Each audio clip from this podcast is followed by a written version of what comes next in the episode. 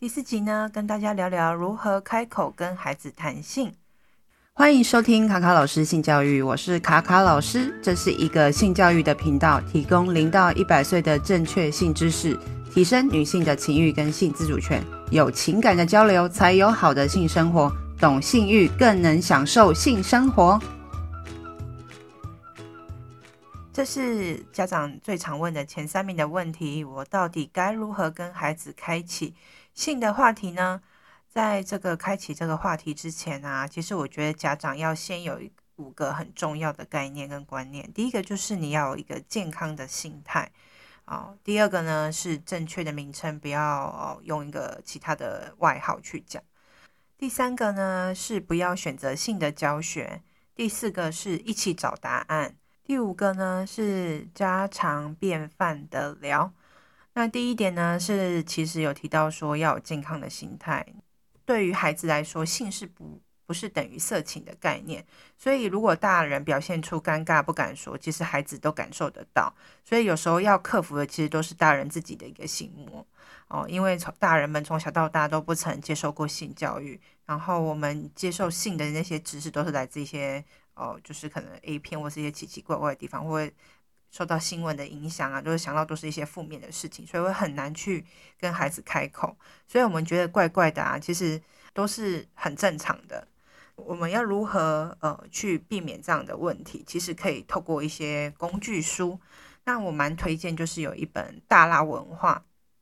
出版社出的呃叫做《不怕小孩问》。那它其实现在有一个新版的哦，新版的改版过的书叫《不怕小孩问》。然后它是写给父母的亲子性教育指南，它的两位作者呢都是美国的呃医学的博士跟青少年的性教育的专家，那非常推荐家长们看，因为它这是一本教爸爸妈妈从呃零岁到十八岁孩子在成长过程中会遇到的所有跟性有关的问题哦，它都是可以让。啊，家长们去陪伴孩子们去，如果度过哦这些关于性的疑问跟困惑，那真的是非常非常实用的书籍哈，推荐给大家。不怕小孩问啊，Everything you never wanted your kids to know about sex 这本书真的非常的棒。那里面有也有很多的生活的情境，很多家长就是说，哎，虽然说已经有工具书，但难免在开口讲哈，开口讲这个。呃的心里面还是会觉得怪怪的，那一直无法克服，也可以寻找一些专业的协助，例如说像我自己卡卡老师也有一些针对成人的课程，可以先从了解自己为什么会有一些罪恶感，或是性总是会有跟哦、跟色情画上等号的这样子的一个观念呢，哦、可以去回溯过往的一些生命经验啊，童年的经验，或是你的原生家庭，或是你在生活过程中有哪些东西会刺激你。影响你去哦，有这样的一些比较尴尬，不敢去提这些性的一些想法的来源。好，那我们就会可能借由一些课程，就是给你一些科学的知识，让你们可以知道说啊，我们这些性其实就是非常自然健康哦，是我们人的一部分。那你可以去调整啊，看看你自己原本的价值观跟看法。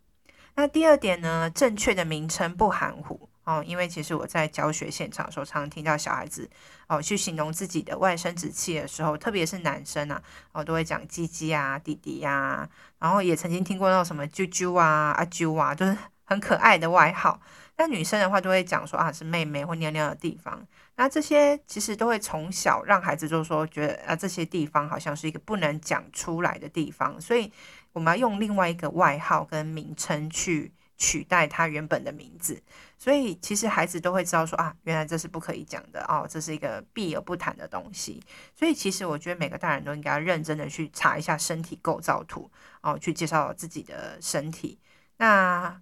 在教学的过程中，其实爸爸妈妈也会有一些观念，其实是。呃，在以以前的时候，可能都没有被好好的教过，他们不太知道。例如说，哦，男生的呃外生殖器，他们会讲阴茎嘛，然后睾丸啊、阴囊等等之类的。那女生的话，可能大部分都会讲阴道。可是女生很重要的性器官其实是阴蒂，好，阴茎对应的是阴蒂，好，不要只有介绍阴道这件事情，因为阴道其实对女生来讲，其实呃产道的功能可能多一点，然后排出经血啊等等。那在愉悦的部分的话，其实是。呃，这个性器官也是要去讲说啊，阴蒂这个东西的构造。那刚开始呢，我知道很多家长讲性器官的时候，这些名称都会有点卡卡的啊是非常正常的，只要多讲几次就习惯了。我也是念了性学所之后，对于一些名称上面，呃，就是在练习当中去渐渐就觉得哦，不会觉得怪怪或卡卡的，像月经啊、阴经啊、阴蒂、乳房、阴道、口交、阴道性交、高潮等等，哦，就是越讲越顺口啊，就是像我们刚才以前在。呃，学生时代的时候，我们也会念英文嘛。那我们挑第一次挑战那种音节母音很多的单字的时候，都会舌头打结。那就是一样练多练习几次哦，你就会讲得很顺口了哦。跟所以呢，其实，在跟孩子成长一起哦，看着孩子成长的过程中，其实也是家长在成长哦。他们在学习的同时哦，家长也同时在学习。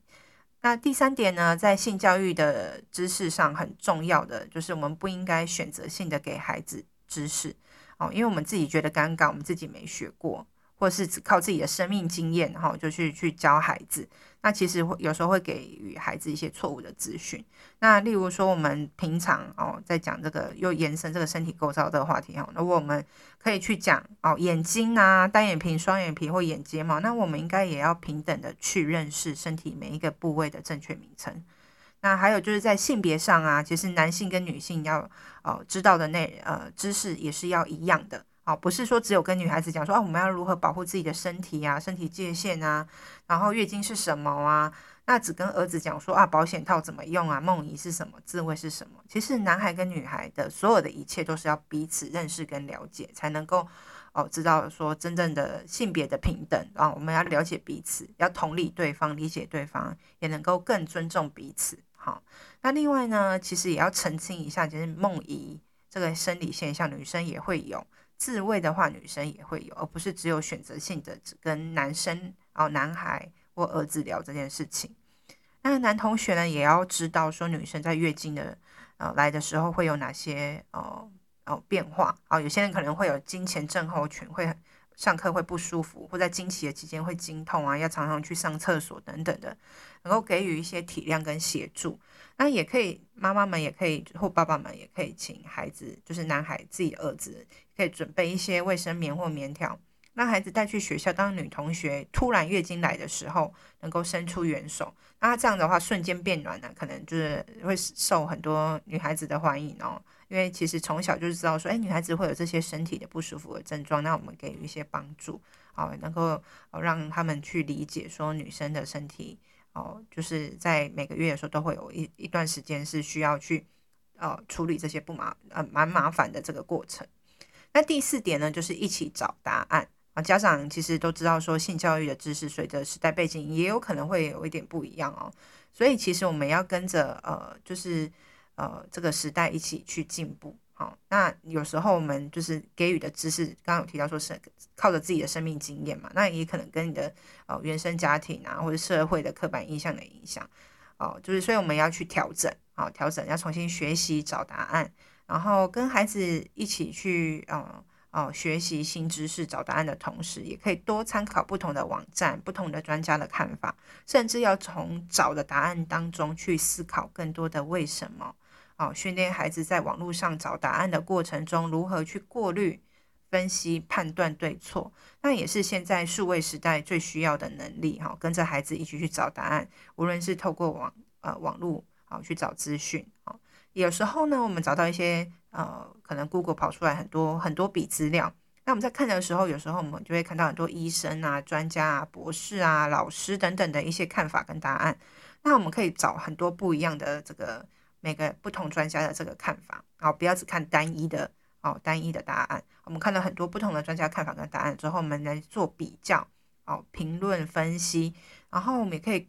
去质疑说，诶，这样的讲法是对的吗？我觉得我的在我的生活里面好像没有看到的不是这样，好，需要一些脑力的激荡，也是训练孩子呃思考的一个能力。那在这个找。资料啊，讨论啊，判断资讯的过程中，其实孩子跟家长已经产生了很好的亲子的互动哦，产生了连接。然后我们是一起完成任务，爸爸妈妈跟我之间哦是什么都可以聊的。那这个我会让孩子知道说，哎，以后他遇到什么问题的时候，也可以跟啊、父母求救嘛。那再来就是呃第五点，家常便饭的聊，就是很随意的呃，就是平常的时间，哦、看到什么东西刚好是机会教育嘛，那我们就跟他聊。那以前呢，其实我小的时候在晚餐的时间，其实嗯、都会一起家家里面的孩子跟爸爸妈妈会一起看新闻台，啊看今天的新闻，然后爸爸妈妈偶尔会哦讲几句话，就是哎评论一下时事，一起讨论。那这个过程呢，其实也可以哦应用在现在的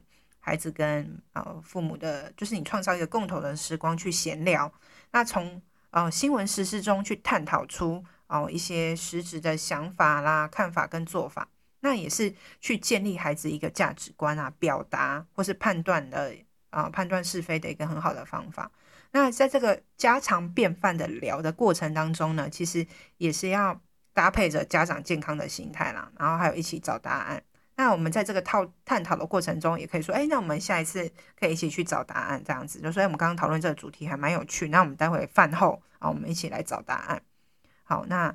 呃，在这个过程中很闲聊的、很自然、很健康的开启这个话题的话，那当然孩子就会知道说，哎，讨论这件事情是非常哦自在的哦，也不会觉得不不舒服或不尴尬，因为你们平常就会这样聊了。好，建立一个哦常态性的聊的时间。好，那在这个呢，呃，常态性的聊啊，还有就是这个亲子的互动有连结之后，其实会让孩子呃之后遇到生活。上呃跟性有关的主题的时候，他就会哦，这时候就会可能会会主动跟爸妈聊了，好，那也是一个很好的呃互动的方式。那最后呢，想要跟家长们分享，如果说孩子还没那么大啊，不能还不到就是可以去一起找资料或探讨这个主题的时候，其实在学龄前，就是大概五六岁之前，哦，家长先要培养的两个重点，哦，就是从小就要培养很重要的两个重点，就是健康的心态跟。呃，正确的名称，好，那其实目的就是为了要建立一个正向的亲子连接跟性态度。那爸爸妈妈可以找时间跟孩子一起洗澡，哦，随着年纪的增长，我们可以介绍身体的那个内容跟复杂程度可以哦持续增加，哦，越来越多，越来越复杂，哦，名称越来越精密精细一点。那如果说妈妈是剖腹产，也可以跟孩子讲说啊，因为会看到肚肚皮上有疤痕嘛，那就可以跟孩子聊说，哎，这个疤痕的由来啊，等等的。那再来就是爸爸其实也是要跟孩子一起的，无论你的孩子是男还是女，好，让孩子有机会去认识成年人的男性跟女性的身体的不同。哦，在这个过程中，也不要自己哦，家长也不要自己那边评论自己的身体哦，哦，因为从小如果去给予一些。对于身体的评价哦，也会影响到他们自己对自己的哦身体哦应该有的样子的看法哦，因为每个人的身体本来就是不一样哦，每个人的身体呃就是有胖有瘦啊，有高有矮啊，但是都是美的哦。我们要欣赏自己的身体，千万不要哦在。介绍自己的身体的时候，一边批评说妈妈的肚子好胖啊，然后屁股很大很多哦妊娠纹什么的，可反而是要跟他讲说为什么这些东西会产生哦，不要去给予一些评价，那中性的去形容跟介绍自己的身体。然后如果孩子在这个过程当中有疑问的话，你可以说哦，如果你还没办法立刻回答他，就是还要去找答案的话，就说哦，这是个很好的问题啊，爸爸妈妈洗完澡之后，好查好资料再跟你分享。好，这都是一个很好的互动的过程。那如果说家长对于跟孩子洗澡、裸体洗澡还是有障碍，好，也不勉强。因为你如果表现出哦，就是我会觉得怪怪的那个肢体的话，或是那个表情，其实孩子都是会感受到的。所以你觉得怪怪的，那就不要勉强，不用不一定一定要跟孩子洗澡。好，那也是可以平常的时候就跟孩子多聊这样子。以上呢，就是该怎么跟孩子啊开始这个谈性的主题呢，给家长们参考喽。